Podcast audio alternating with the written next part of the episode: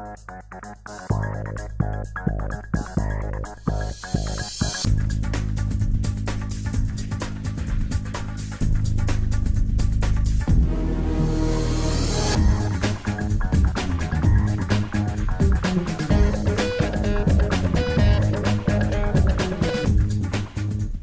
Alô você, eu sou o Hoshigaki e esse é o Yu-Gi-Oh! Cast. Quero desde já agradecer a participação da galera que enviou as perguntas. Então, bora lá? Vai começar o turno 10.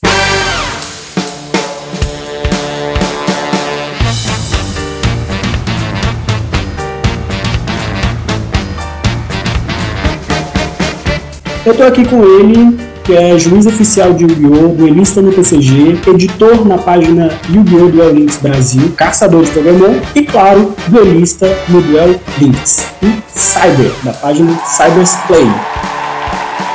Fala galera, beleza? Tamo junto. Saiba, obrigado por ter aceitado o convite. Muito obrigado por você estar aqui. Como toda entrevista, o pessoal já deve saber, eu quero perguntar para você quando e como foi o seu primeiro contato com o Yu-Gi-Oh! Primeiro contato com o Yu-Gi-Oh! Interessante essa pergunta. O primeiro contato com o Yu-Gi-Oh! foi quando o Yu-Gi-Oh! surgiu. Eu já tenho lá meus 36 anos e eu lembro quando o anime estreou pela primeira vez, lá na década de 90 e eu acompanhei desde a da, da primeira exibição aqui no Brasil. Se eu não me engano, foi pela Rede Globo, não tenho certeza, mas acho que foi pela Rede Globo. E logo em seguida teve o Forbidden Memories para PlayStation 1. Sim, o famosíssimo, né? Clássico. Os mais antigos de Yu-Gi-Oh! devem lembrar desse jogo. Você, você ficava lá colecionando as cartas, tinha o memory card lá, bem nostálgico. E desde então eu acompanho, eu vi realmente a, a saga Yu-Gi-Oh! nascer. É muito interessante. Pô, legal, maneiro. Eu acho que todo mundo é, se identifica com, com isso, né? Porque acabou é, através do desenho, do, do, anime, né? Depois aquelas cartinhas e tudo. Acho que as cartinhas falsetas, né? Todo mundo já começa com as falsificadinhas. As cartinhas da banca. Sim. Tem contexto lá que você não conseguia ler de jeito nenhum. Quer dizer, eu tenho uma teoria que quem joga, quem começa a jogar, uma teoria minha isso, não quer dizer que ela é verdadeira ou falsa. Mas que quem começa a jogar o Yu-Gi-Oh! hoje nunca vai saber, nunca vai ter a sensação de quem viu o Yu-Gi-Oh! nascer. O sentimento acho que é, eu acredito ser muito diferente. Porque o Yu-Gi-Oh! é uma moda. É uma moda que não sai de moda. Vai se renovando mas a gente sabe as origens, como tudo, tudo começou. É muito diferente de hoje simplesmente você tem um amigo que joga e você acha legal e você pega para jogar também. É gostoso, é bacana, é eu acho um jogo muito inteligente. Não acho um jogo para criança, é um jogo que estimula muito seu raciocínio, mas eu considero completamente diferente o feeling de você hoje jogar porque um amigo seu joga e você passou a conhecer e pessoas que conheceram realmente a origem do Yu-Gi-Oh! e acompanham desde então, como é o meu caso. É quase uma história, né? um relacionamento com o Yu-Gi-Oh!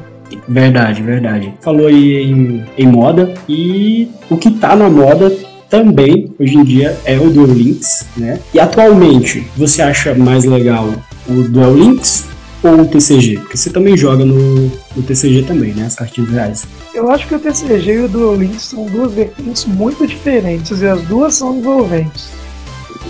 O TCG tem a questão de você estar cara a cara com a pessoa. Isso pode ser uma coisa muito legal, mas pode ser uma coisa também não tão legal. Depende muito do, do tipo de duelo que você está travando. Se você está jogando para se divertir, eu aqui na minha cidade jogo com os meus amigos, a gente vai para uma lanchonete, senta lá ficar hora jogando, é super legal, super descontraído. Mas você também pode, por exemplo, participar dos campeonatos oficiais da Konami, vai ter gente estressada, vai ter gente que não está na mesma vibe, que chega até a faltar com conduta. Conversei isso com, com o Henrique no, no turno 10 anterior, é, tem uma galera parece que, que leva muito a sério, né? Parece que tá tirando a. tá apostando a mãe, tá, vai tirar a mãe da forca. Né? Exatamente, né? a esportiva vai zero. Desse nacional de, de 2019, eu participei e eu duelei contra uma pessoa lá na, no, no, nas rodadas suíças, que é a primeira etapa do, do, do campeonato. E o sujeito já chegou todo bolado na mesa, já chegou atrasado da partida e chegou todo bolado porque ele já não tinha mais condição de estar entre os top 8. E a, se a culpa fosse minha, tinha nada a ver se ele tinha perdido. E ele não teve a menor iniciativa no, no, no jogo. O Duel Links é uma coisa mais online. Eu acho que o Duel Links está mais linkado à tendência de virtualidade que a gente está vivendo. E obviamente a Konami não ficaria fora disso, ainda mais que uma empresa que vem lá do Japão, né? A ponta de tecnologia normalmente vem de lá. E eu acho que a Konami não ia ficar fora disso. Eu gosto bastante do Duel Links. É uma mecânica mais rápida, é, é, é, como se fosse uma versão resumida do, do TCG. Você tem um campo menor, você tem um, os duelos às vezes um pouco mais rápidos, porque o número de pontos de vidas é menor. Mas eu acho tão atrativo quanto. E também tem, eu pelo menos levo em consideração que você pode jogar no, onde você quiser. Existem alguns métodos que não são os oficiais da Konami, como o Igor Pro. É um aplicativo que você baixa lá, foi desenvolvido por fãs você baixa no seu computador e joga em tempo real, mas não é um, um aplicativo oficial da Konami. Ele faz mais ou menos o que o Duolinks faz, só que no formato do TCG. Eu acho que o Duolinks acabou aproximando as pessoas por te dar esse, esse facilitador de poder jogar a hora que você bem entender. Uma coisa que o TCG não te permite, porque você precisa, obviamente, estar cara a cara com uma outra pessoa para poder travar os duelos. Aí você depende de horário, compatibilidade de escala, de agenda e tudo mais que permeia a vida de uma pessoa. A gente não, nem todo mundo vive só para duelo. Tem gente que, que trabalha com questões do jogo e que fica por conta disso. Pelo menos não é o meu caso. Eu tenho uma vida à parte. Hoje eu gosto um pouco do Duel Links, mas os dois são bem legais. Você acha que essa questão da, de facilidade do, do Dual Links e tudo, por essa questão dele ser, digamos que menos, entre aspas, menos complexo, você falou que é um campo menor, né, os pontos de vida são, são mais reduzidos, isso facilita a aproximação de, de novos jogadores? Eu acredito que sim, porque ele também é um jogo mais barato. Se você for pegar para olhar preço de, de carta, o, o, todo jogo de Yu-Gi-Oh! tem uma série de. Tem, tem problemas que são comuns. O que, é que eu chamo de problemas comuns? O jogo é baseado em cartas. E a todo momento novas cartas vêm porque o jogo precisa se reciclar. Se o Konami para de lançar carta, que é a alma do jogo, o jogo chega uma hora que o jogo morre, até porque fica chato. O, uma das coisas mais legais que o jogo traz pra gente é a possibilidade de você montar diferentes tipos de baralho mas isso para algumas pessoas pode ser muito custoso, pode ser até um fator que, que leva a pessoa a parar de jogar. Mas eu acredito que o Duel Links aproximou muitas pessoas. Por que, que eu acredito nisso? Porque nós estamos vivendo a era do, do telefone e celular. O smartphone está na mão de né, boa parte da população, inclusive de, de pessoas mais jovens. Antigamente, quem usava telefone eram os mais velhos, hoje você tem adolescentes, ou até crianças mesmo, pessoas de 10, 11 anos, já com o smartphone na mão, e essas pessoas já jogam pelo telefone e muitas jogam até o Duel Links. E o segundo ponto que eu acho que o Duel Links foi um fator, um, um tiro muito certeiro da Konami, é que agora ela levou o Duel Links para o TCG. Além da gente ter o TCG tradicional e ter o Duel Links, nós temos o Speed Duel, que nada mais é do que a adaptação do Duel Links, que deu super certo. O, só para ter uma ideia, o Duel Links se eu não me engano, hoje, eh, hoje no, no dia de hoje que a gente está fazendo essa, essa gravação, o Deolink está como o segundo jogo mais rentável lá no Japão. Poxa! Estou já caminhando para o terceiro ano. Mesmo com todos os problemas que todo mundo, que os jogadores reclamam. A parte desses problemas, o jogo deu super certo, tanto que a Konami adaptou. Em janeiro desse ano ela criou o Speed Duel, que é a adaptação do formato do Duel Links para o TCG. Inclusive já está começando, ou pretendendo começar a incluir o Speed Duel nos campeonatos oficiais. Verdade, a gente já tem bastante, bastante deck aí, né? Já saiu deck do Joe e do Kaiba, bastante coisa. E, e isso também revive o clássico. Speed Duel eles começaram com seis decks iniciais.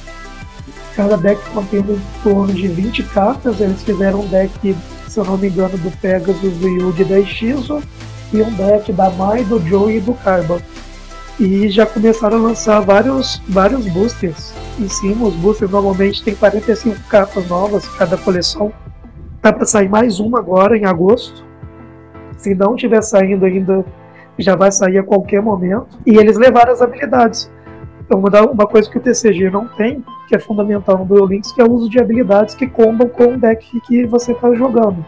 E aí você tem as cartas de habilidade que você pode utilizar lá no, nos seus duelos.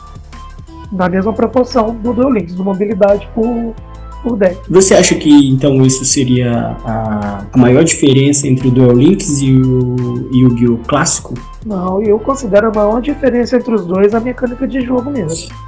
Duel Links é uma mecânica muito simplificada. Inclusive, se você for parar para analisar todas as, as possibilidades de invocações de monstros, por exemplo, que o TCG tem, invocação pêndulo, invocação Exis, invocação Synchro e a mais recente que é a Link, existe uma preocupação da comunidade de Duel Links, uma preocupação muito grande de como que essas, essas invocações vão vir para o jogo, porque você tem um, um tabuleiro, é o espaço de jogo, o cenário do jogo do Duel Links. Você tem três zonas de monstro e três zonas de magia só não tem zona de invocação de monstro adicional, igual você tem para os monstros por causa da Aerolink no PCG. E aí você já tem que começar a pensar como é que todas as possibilidades, todas as jogadas do PCG vão se adaptar no Duel Links. É uma coisa que não é tão simples de trazer, porque ela pode simplesmente ter um jogo com 4 mil pontos de vida. O jogo precisa ser rápido, mas ele também não pode se basear em OTK, senão não tem graça. Eu considero que essa é a maior diferença de todas. Os princípios são os mesmos. É o mesmo jogo, com o mesmo fundamento, o mesmo raciocínio. É o mesmo Yu-Gi-Oh! que a gente está falando, tanto TCG quanto Duel Links. Só a mecânica de jogo que é completamente diferente. Ela te leva a outros tipos de raciocínio. Você falou aí das invocações e tudo, né, do Exceed e a nova Era Link. Isso é algo que você, você Cyber, acrescentaria no Duel Links hoje em dia ou você acha que ainda está muito cedo? Hoje eu acho que ainda está um pouco cedo, o jogo precisa amadurecer um pouco mais. No Duel Links, a Konami lança os mundos de duelo uma vez por ano, todo, todo mês de setembro. No, no próximo setembro agora de 2019, a gente vai ter a edição do quarto mundo de duelo. O que, que são esses mundos de duelo? Eles são compatíveis com os animes. O primeiro mundo de duelo é o mundo tradicional, que vem com Yugi, Kaiba, Joey, os personagens, o mundo mais clássico. Em 2017, eles lançaram o mundo GX, que corresponde à segunda, à segunda franquia do, do jogo no ano passado lançaram o 5DS e trouxeram junto a invocação Synchro. E agora tem a previsão de sair o quarto mundo para setembro de 2019. A gente ainda não sabe se vai ser o mundo. Acho que o quarto que vem, se eu não me engano, é o Zexal. É, se for seguir a ordem do, dos animes, é o Zexal que vem, depois vem o, os pêndulos. Certeza se, o, se a Konami vai preparar agora o, o mundo Zexal por dois motivos. Primeiro, para quem joga Duel Links, muitos não estão acostumados com TCG. A invocação 5 já foi uma coisa até muito difícil de fazer. Pra gente que joga TCG é uma coisa muito simples. Colocou o monstro regulador e os outros monstros lá que a carta pede, você colocou o monstro 5 é uma coisa habitual. Mas para quem não jogava e estava acostumado só com Duel Links, é uma mudança muito grande. E parece que a comunidade do Links ainda está passando por uma adaptação em cima da invocação 5 colocar a invocação Exis agora atrapalhar muito do que a Konami tenha preparado para a Era 5. Eu acredito que ela ainda não usou as cartas 5 em toda a sua potência. E um segundo ponto também que eu acho que ainda não é o momento para receber um novo método de invocação é que nos códigos do jogo do Duel Links, vários datamines fazem as análises dos códigos de jogo, divulgam isso, existem alguns mundos que são fillers. Grand Prix Carbon Corporation é o mundo que talvez venha agora em setembro. Não traria um novo método de invocação e talvez e também traria o resgate daquela, daquela parte clássica.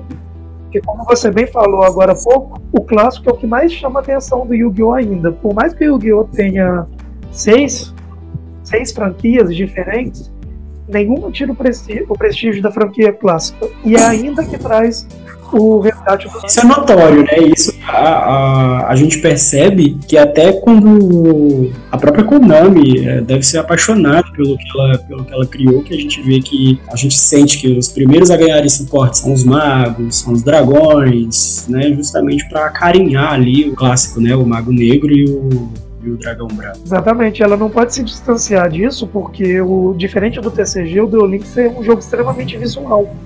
Você joga com os personagens do jogo. E os personagens que têm o maior apelo de público são os personagens da série clássica. Ela, é, uma coisa que eu percebo que ela vai fazendo no jogo, ela vai mesclando o conteúdo novo, novo no sentido assim, as era, quanto mais recente a era, menos conhecida ela é. Porque ela faz muito sucesso no Japão, isso não tem o que se discutir. Mas a representatividade de uma era Zexal, de uma era Archivia ou Brains no mundo todo é muito menor do que uma uma era GX e uma era clássica, que são as mais conhecidas. Aí a Konami vai mesclando esses conteúdos, colocando sempre um pouquinho do conteúdo clássico e vai resgatando as pessoas. Por isso eu acho que no momento expandir esse conteúdo para uma era Zexal não é o mais indicado.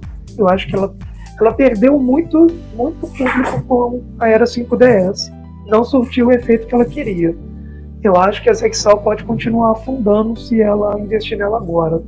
Entendo. A gente vai conversando aqui, a gente durante a conversa a gente vai inserindo as perguntas do, dos seguidores. Tem uma pergunta aqui que é: você acha que o jogo ele está ruim no momento? Eu acho que o jogo não está ruim na proposta do que ele faz. Ele é um jogo de cartas e eu percebo uma investida da Konami e dos funcionários dela, né? Eu não sei quantos cérebros criadores a Konami tem investidas nesse jogo, na tentativa de trazer novos eventos, novos conteúdos, a gente não pode falar que Duel Links é um jogo de, deixado de lado.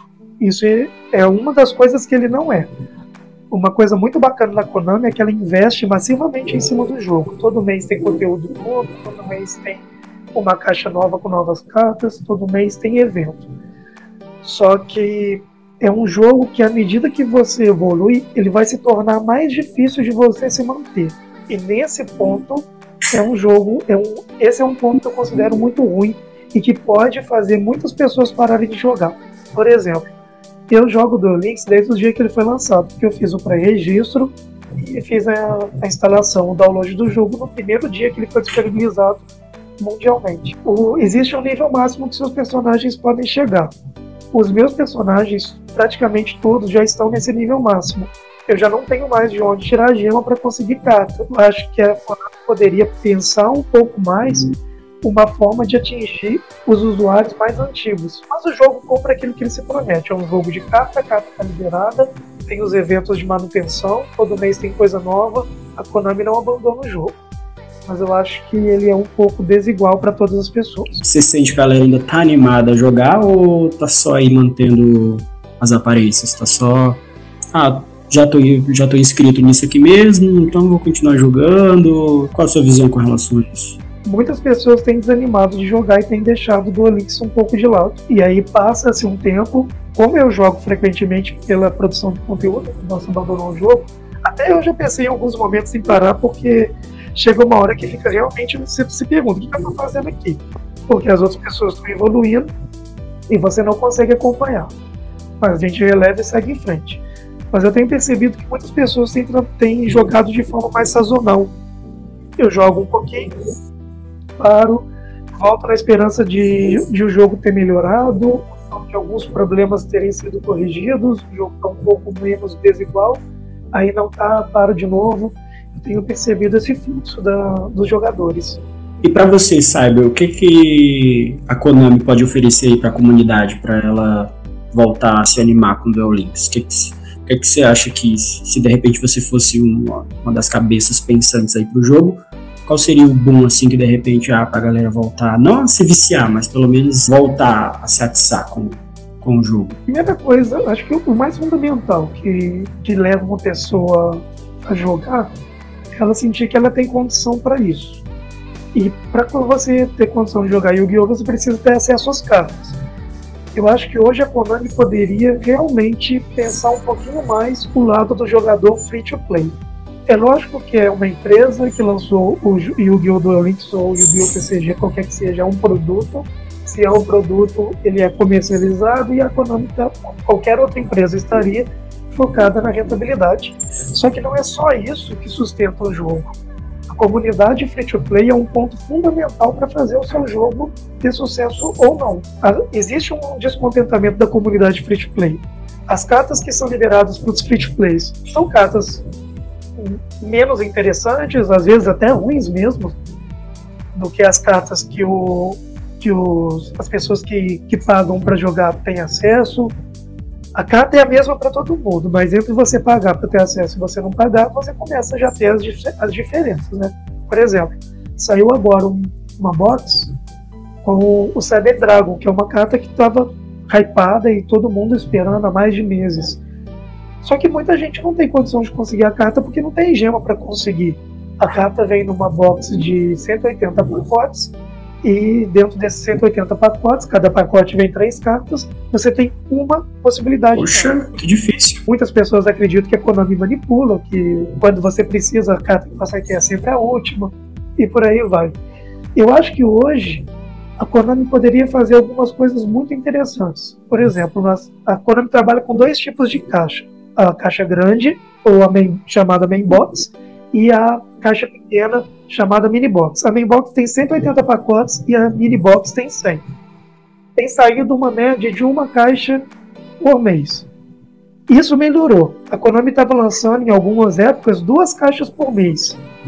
Só para você ter uma ideia, para você conseguir as três cópias da carta numa caixa grande, considerando o seu, o, o seu pico de azar, você teria que conseguir 27 mil gemas.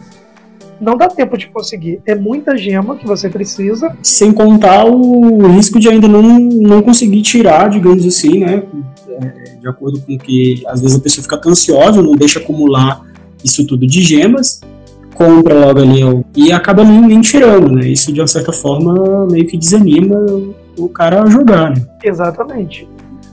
Aí o primeiro ponto que eu acho que melhoraria muito no jogo é aumentar a disponibilidade de gemas através dos eventos, através de promoções.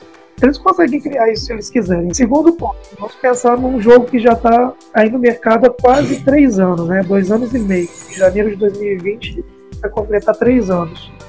Novos jogadores não vão ter acesso a cartas coringas muito importantes que eu, por exemplo, tive e quem já joga há muito tempo tem o que, que eu chamo de carta coringa que essas pessoas talvez não vão ter acesso? Cartas que saíram lá nas primeiras caixas do jogo. O jogo já está hoje com 21 caixas grandes lançadas e 19 caixas pequenas. São 40 caixas no total. Imagina o quanto de gema que você precisa para conseguir isso tudo. É lógico que, assim como no TCG, você não vai comprar todas as caixas. Igual no TCG, você precisa investir o seu dinheiro com sabedoria para montar o seu deck, senão você fica comprando um monte de carta inútil. No Links é a mesma, a mesma, o mesmo raciocínio. Só que ao invés do dinheiro você vai investir as gemas, então tem que ter, tem que ter sabedoria. Mas hoje um, joga, um novo jogador que está começando agora o jogo, ele não vai saber em qual caixa investir. Provavelmente ele vai na mais recente. O que, que seria bacana? A Konami fazer promoção das caixas do passado cada envelope de carta, a pessoa precisa gastar 50 gemas. Sei lá, faz uma mega promoção durante um dia. As, as caixas do passado, cada envelope vai ser 10 gemas. Não sei, é facilitar o acesso às cartas. A Konami só vai conseguir continuar tendo resultado no jogo se as pessoas continuarem tendo acesso às cartas. E eu concordo com, com você, faz, faz completamente todo sentido. Porque às vezes eu fico tão animado em comprar ali uma coleção nova, mas no fundo, no fundo eu queria um, ter acesso, igual você falou, coleção mais antiga, ou porque meu amigo tem, ou porque a carta realmente é boa, ou ela ia fazer uma grande diferença na, na estratégia de jogo. Você acha que no momento devia ser banido algumas cartas, serem tiradas para daí sim valorizar uma outra? Isso acontece aqui bem semelhante ao que acontece com a banlist do TCG. A gente tem a banlist no Duel Links também. O que não existe ainda aqui no Duel Links é a carta que é banida, a carta proibida, não existe nenhuma. Nós temos as cartas limitadas a uma cópia e limitadas a duas cópias, mas ainda não temos nenhuma carta que foi efetivamente banida. existe uma diferença muito grande na mecânica de jogo com relação à lista de banimento, que é a seguinte. No Duel Links, se você tem uma, se você tem cartas limitadas a duas cópias, quer dizer que não importa quais cartas sejam, você só pode usar duas. Por exemplo, é, a gente está passando agora no momento no evento da Fascinante Alexis, que está trazendo alguns suportes de Cyberanjo. No, no arquétipo de Cyberanjo, nós temos três cartas que são limitadas a duas cópias. Temos a da Kine, o Petit e o Ritual. Você não pode usar duas daqueles, mais dois petites, mais dois ritual. Você tem seis cartas. Você tem que escolher duas e usar. Ou uma daquele e um ritual, ou um petite um ritual, ou uma daquele e um petite, por aí vai. Diferente do TCG, que você tem cartas limitadas a duas, você pode usar duas de cada cópia limitada, cada carta limitada. Acaba sendo um pouco mais difícil aqui na mecânica do Duel Links. Amarra um pouco o jogador, né? Tipo, a partir do momento que você amarra ele, o jogador, consequentemente, ele tem que quebrar um pouco mais a cabeça para saber como fazer o deck rodar apenas com aquela quantidade mínima de cartas, né? Mas eu, mas eu digo assim, você no momento, se pudesse banir algo, qual carta você baniria, tiraria do jogo? Ó, isso aqui atrapalha demais, ou tá muito OP, tem algo assim, ou você acha que o jogo tá bem balanceado? Eu não tiraria nenhuma. Eu, eu considero o jogo balanceado. É lógico que tem as pessoas que passam raiva, mas a comunidade hoje com certeza baniria a TTH. TTH é o buraco armadilha traiçoeiro, aquela carta que se você não tem nenhuma carta no seu cemitério, você destrói dois monstros do seu oponente com certeza a comunidade baniria essa carta, que é uma das que causa mais raiva. Eu adoro essa carta, eu rodo ela no meu deck, e é até legal você fazer um pouquinho de raiva no seu oponente. Então, eu, Cyber, não baniria nenhuma carta. Mas eu tiraria o Petit do, do banimento. Eu voltaria com.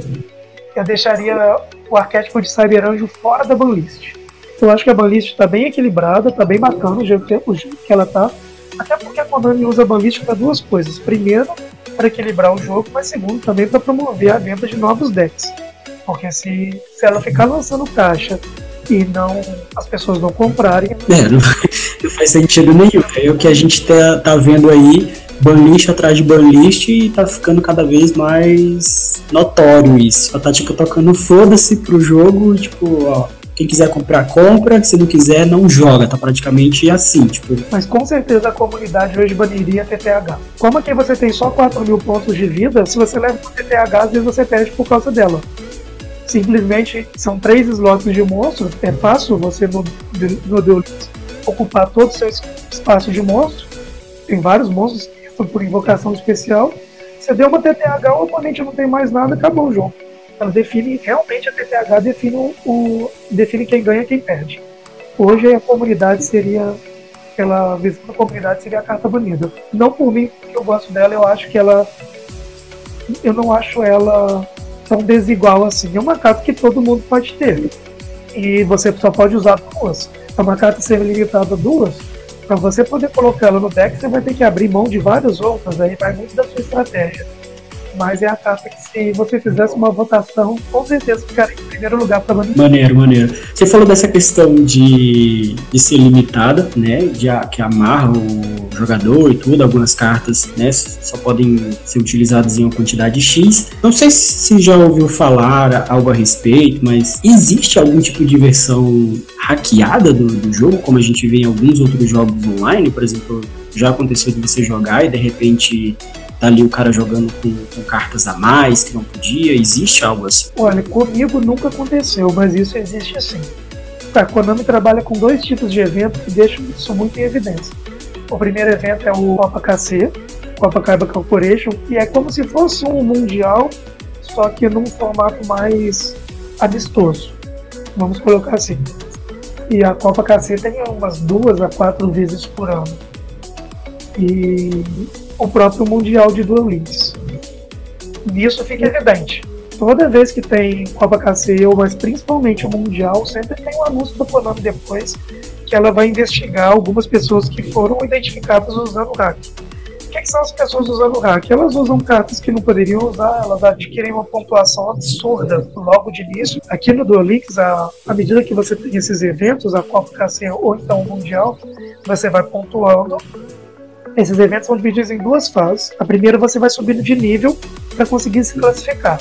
E a segunda fase é como se fosse um mata-mata. Ganhou, ganha ponto, perdeu, perde ponto.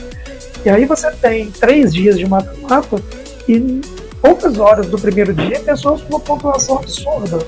Que aí podem ser bots e outros, outros tipos de hack que eu, não, eu particularmente não conheço, porque eu sou completamente contra esse tipo de mecânica, jogo tem que ser honesto. Mas existe sim, só que a Konami já tem uma, uma política de investigação disso e acaba. Eu não, não posso te falar que ela tira 100% dos hacks, mas a Konami fica de olho nisso. Até porque também é, é, bem trabalhoso, né? Porque atinge praticamente um. É o mundo inteiro jogando aquilo ali. Exatamente. Nesses mundiais, você ganha até como premiação uma vaga para ir participar do mundial da Konami. Tem um mundial de Links também, é muito bacana isso. Aí é uma vaga para o mundo todo. Você vai competir. De, é, as competições são dentro do seu, do seu continente, mas imagine, é uma vaga para o mundo todo. Aí vem uma pessoa usando hack, a Konami consegue identificar isso, muitas vezes também youtubers também levam isso a público, mandam mensagem para a Konami e a Konami acaba pegando essas pessoas. Não posso dizer que ela pega a totalidade, mas existem os sim, e os hackers de gema, inclusive, aqueles, tem pessoas que têm todas as cartas do jogo e não estão gastando dinheiro, é impossível isso. Tem códigos para fazer, conseguir gemas, essas coisas, então tem todo tipo de hack igual todo, todo jogo, né? Sempre É, sempre tem aquele pentelho que quer, avançar o sinal sem esforço nenhum, né? Bom, pessoal, não sai daí que a gente vai aqui tomar água rapidinho. Já já estaremos de volta, beleza?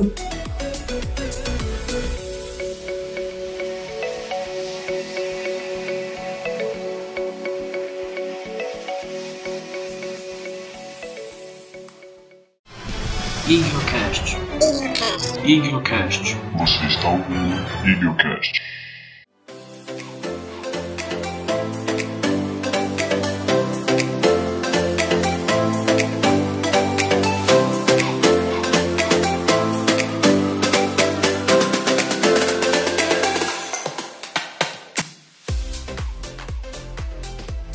Alô você! Estamos de volta, tô aqui com o Cyber, manja muito de Duel Links, tá? Dono da página Cybersplay lá no Instagram, quem quiser já acessa aí, arroba Cybersplayer, não Play, Player, tá? Cyber, todo mundo, ou quem já abriu o jogo, óbvio, quem já baixou, é, tem que escolher um personagem, né? E os personagens ali de cara já é o Yu-Gi-Oh! e o Kaiba. Isso influencia futuramente? E se influencia, qual personagem seria melhor para escolher de primeira? Não influencia não, depois o outro personagem vai ficar disponível para você baixar. É só mesmo para você começar. É uma escolha muito pessoal de acordo com aquele que você prefere, né? Eu, por exemplo, gosto do Kaiba comecei com Kaiba, mas depois que você chega no, num determinado momento, você vai você vai passando de fases, você vai cumprindo algumas missões de fases, vai ganhando itens e alguns elementos vão ficando disponíveis para você conquistar. Aí você baixa o Yugi também e é tranquilo, não influencia em nada não. O que pode fazer uma diferença é que cada personagem tem algumas habilidades que são próprias dele. Só isso. E também as cartas de, de level up. Você precisa começar com um personagem. Você só precisa ter um ponto de partida. Começando com Yugi e Kaiba revivendo o grande duelo do primeiro episódio do anime, sem o, sem o Kaiba levar o obliterado Exode aqui. Tem uma pergunta aqui do seguidor, é, eu acho que é, deve ser uma pergunta que sempre se repete, tanto no TCG, eu escuto bastante isso, e com certeza no Duel Links não deve ser diferente, que é qual é o deck mais recomendado. Aí a gente também, a gente acha que a gente pode até dividir essa pergunta, né, para ficar assim, um, um deck mais recomendado para quem está começando e um deck, digamos, se existe um deck mais recomendado para quem já está querendo passar um nível maior, né? já estou querendo participar do, do, dos campeonatos e tudo, acho melhor começar com esse deck aqui. Não existe um deck recomendado definitivo, porque com a adição de novas cartas, com banlist e, e todo o progresso do jogo, cada hora você tem um deck em evidência.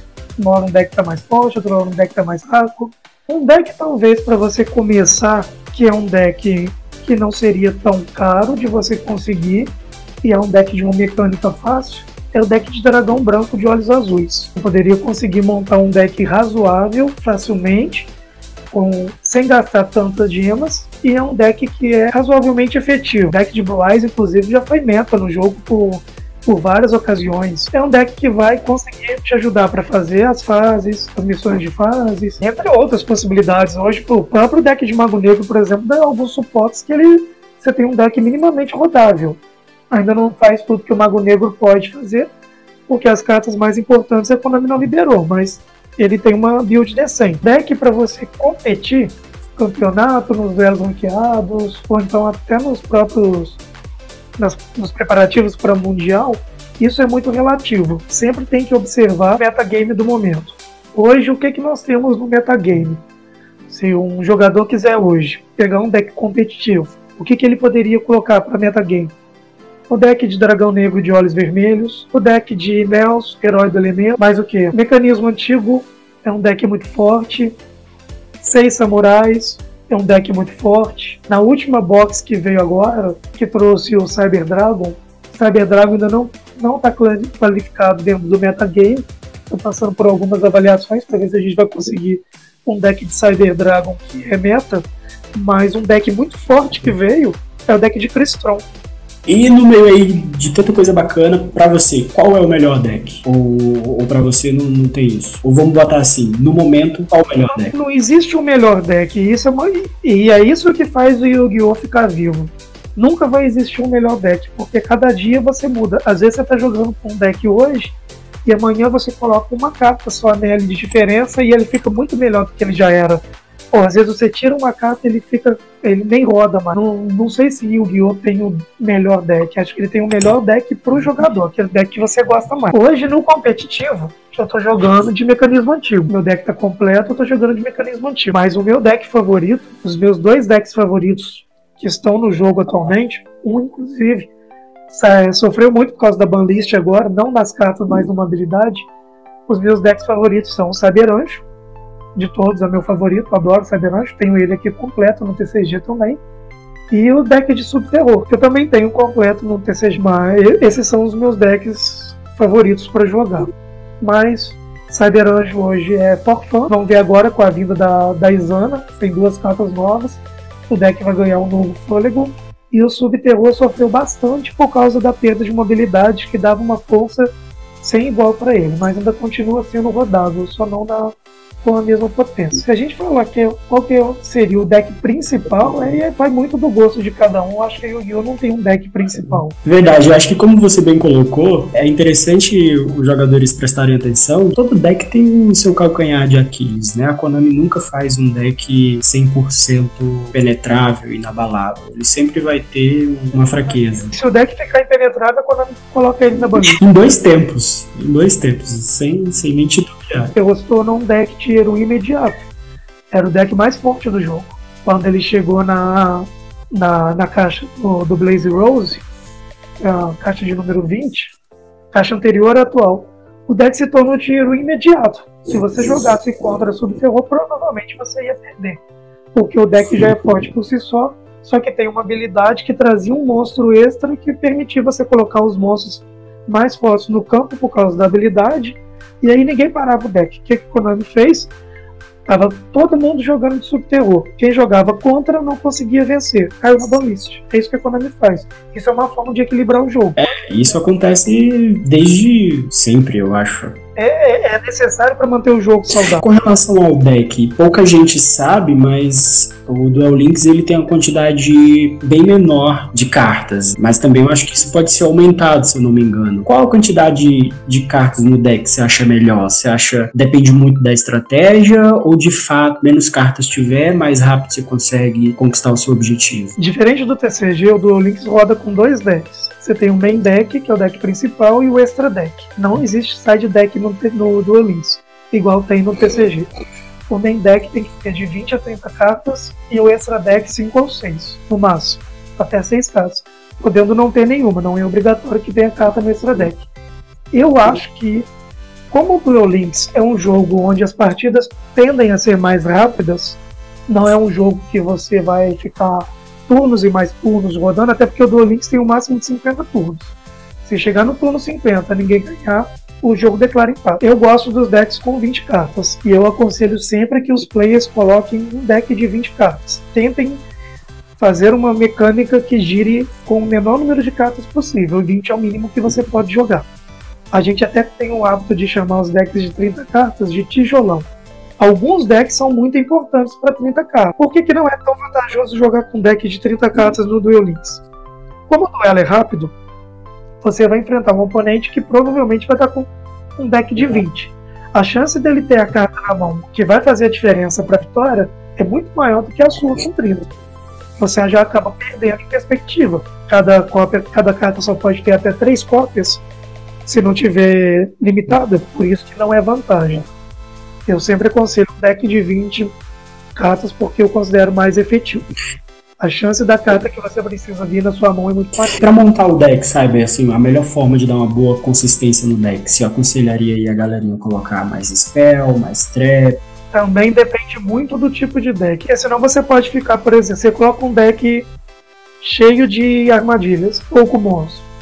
Mas se as armadilhas não forem extremamente necessárias para fazer o deck rodar, você vai ficar com um monte de armadilha inútil na sua mão ou no campo. Por isso que tudo depende. O Yu-Gi-Oh! é um jogo que é, é formado de arquétipos.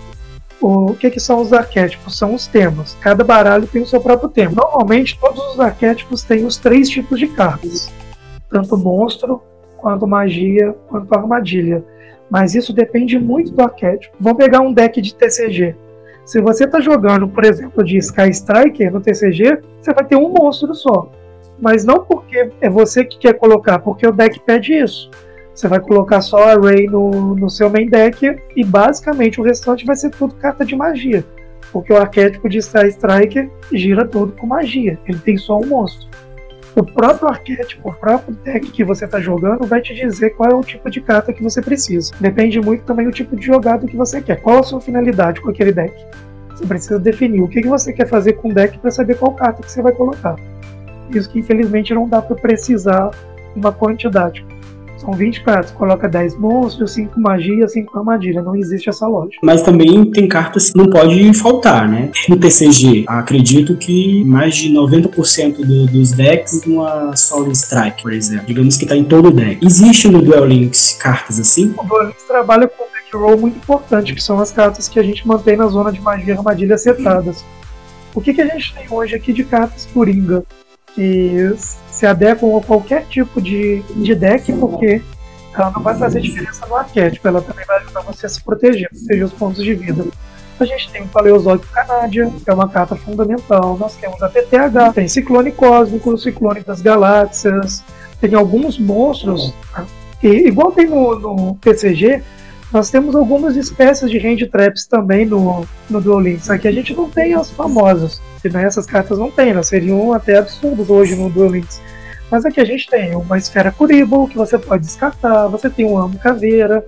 Existem sim essas cartas que são cartas Coringa, que combam com qualquer tipo de deck, porque ela tem outros tipos de efeito e também de proteção são cartas de uso obrigatório. Alguma você precisa ter, senão você fica desprotegido. Maneiro. Você acha que compensa, é, com todas essas dicas aí, a galera já começar direto no competitivo? Ou você acha melhor ir mais de leve, ali pela nostalgia, e conhecendo aos poucos? Ou você acha que é mais aconselhável a galerinha arriscar mesmo, ver o que que dá e seja o que Deus Ra quiser? Eu acho que vai muito da familiaridade que a pessoa tem com o jogo. Porque se ela quiser ir no competitivo, ela não tem nada a perder. O, o jogo tem alguns métodos de duelo que você pode fazer todos ao mesmo tempo, não no mesmo momento. Você consegue fazer vários duelos ao mesmo momento.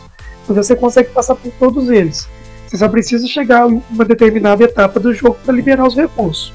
Mas você pode duelando contra o duelistas de rua para ir aumentando o level up, aí você vai botar no automático, você não quer perder tempo, mas você pode ir jogando os duelos casuais. Os duelos casuais são duelos contra outros competidores em tempo real, e aí não dá para botar no automático, é você e o seu dedo, o seu, seu cérebro jogando, só que eles não te trazem recompensa. Mas você pode, por exemplo, testar a força de um deck. O competitivo, que são os duelos ranqueados, à medida que você ganha, você vai subindo no ranking. Você começa como recruta, depois você passa para bronze, prata, ouro, platina, lendário, até chegar na no posto mais alto de todos, que é o rei dos jogos. Se você não quiser arriscar, porque você pode perder posição, vai vendo se o deck tá rodando, se você tá dominando bem as jogadas, até você se sentir preparado para ir pros ranqueados. Muito legal. Então fica a dica aí, ó. Quem, quem já até já ajuda, né? Porque tem pessoas que já jogavam Yu-Gi-Oh! só passaram por, pro Duel Link por conta da comodidade, mas tem uma galera também que tá tendo primeiro contato com, o Yu-Gi-Oh! pelo Duel Links e também pode arriscar aí numa boa. E com relação a essa galera que tá começando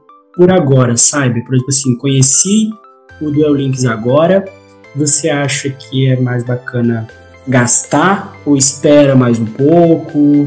Porque a gente viu a gente vem falando aqui desde o início que essa questão de para os cards, de ter acesso aos cards, é o que dificulta um pouco mais um jogador conseguir um rank maior ou algo assim. Você acha que para quem está conhecendo o jogo agora, deve gastar ou, ou, dar uma segurada, espera mais um pouco? Quando ele chegar em determinado nível, é mais aconselhável ele usar todas as gemas aí que ele tiver conquistado? Com certeza, segurando não sair gastando as gemas em um monte de pack desnecessariamente.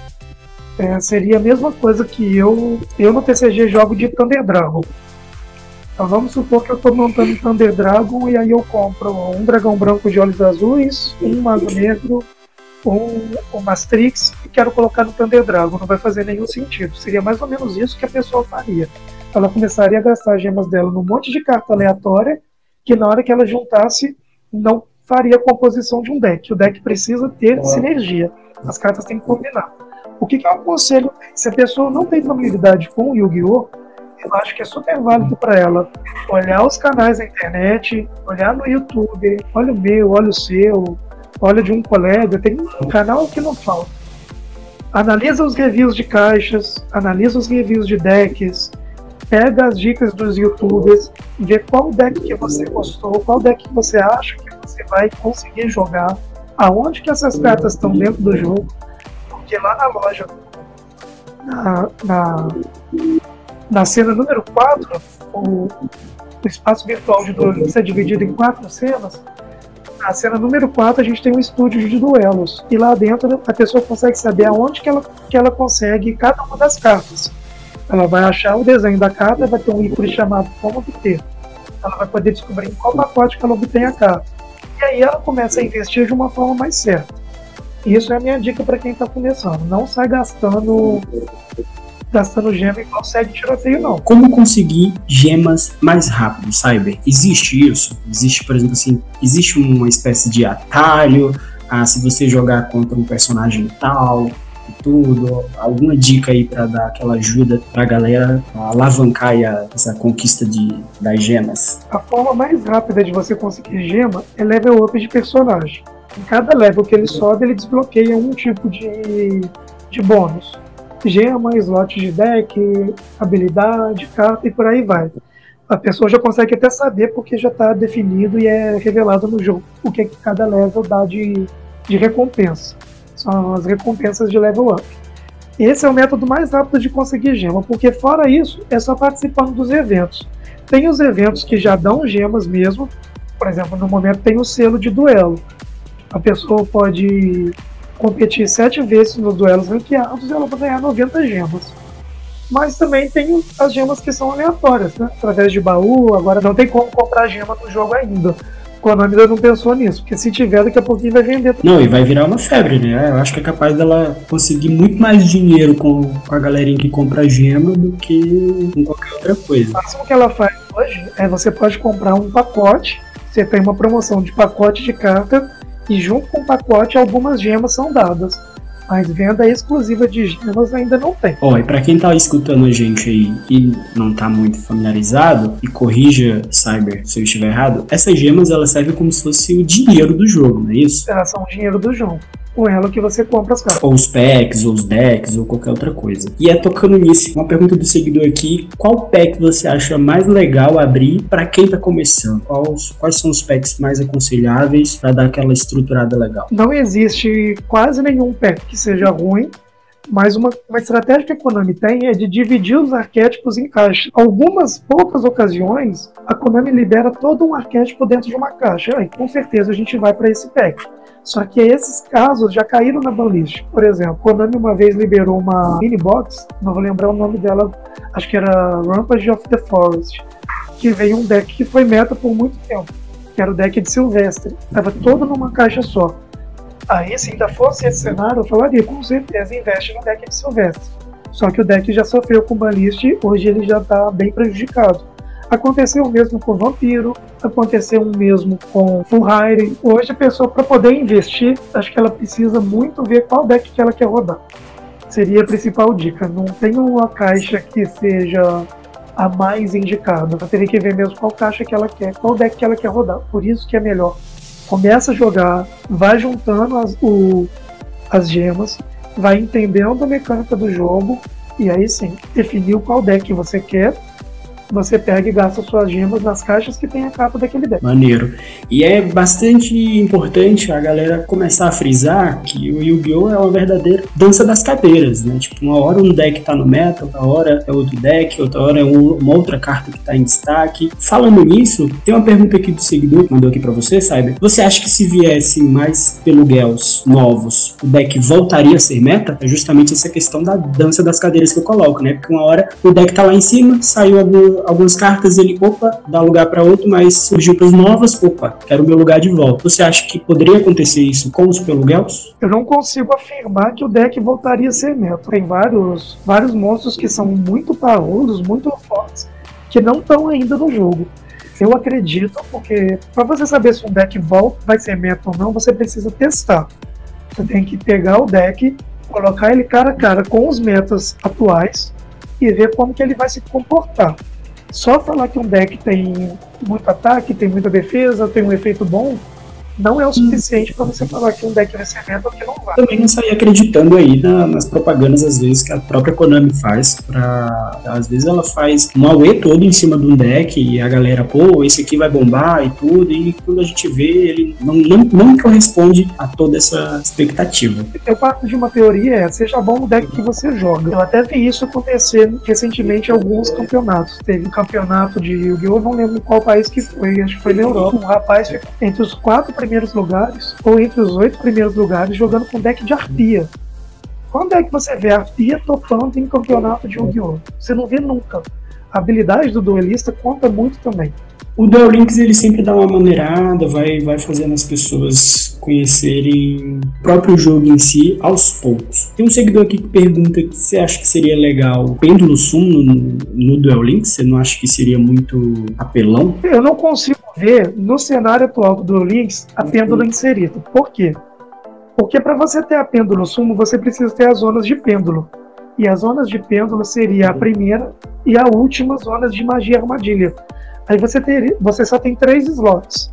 Você teria dois slots pêndulo e um de magia armadilha ficaria. Mas você acha que de repente a Konami não pensaria numa atualização e mudaria aquele campo ali? A Konami tem um hábito de mudar o, o layout do jogo, o tabuleiro, de acordo com a necessidade, como aconteceu agora para as invocações Link.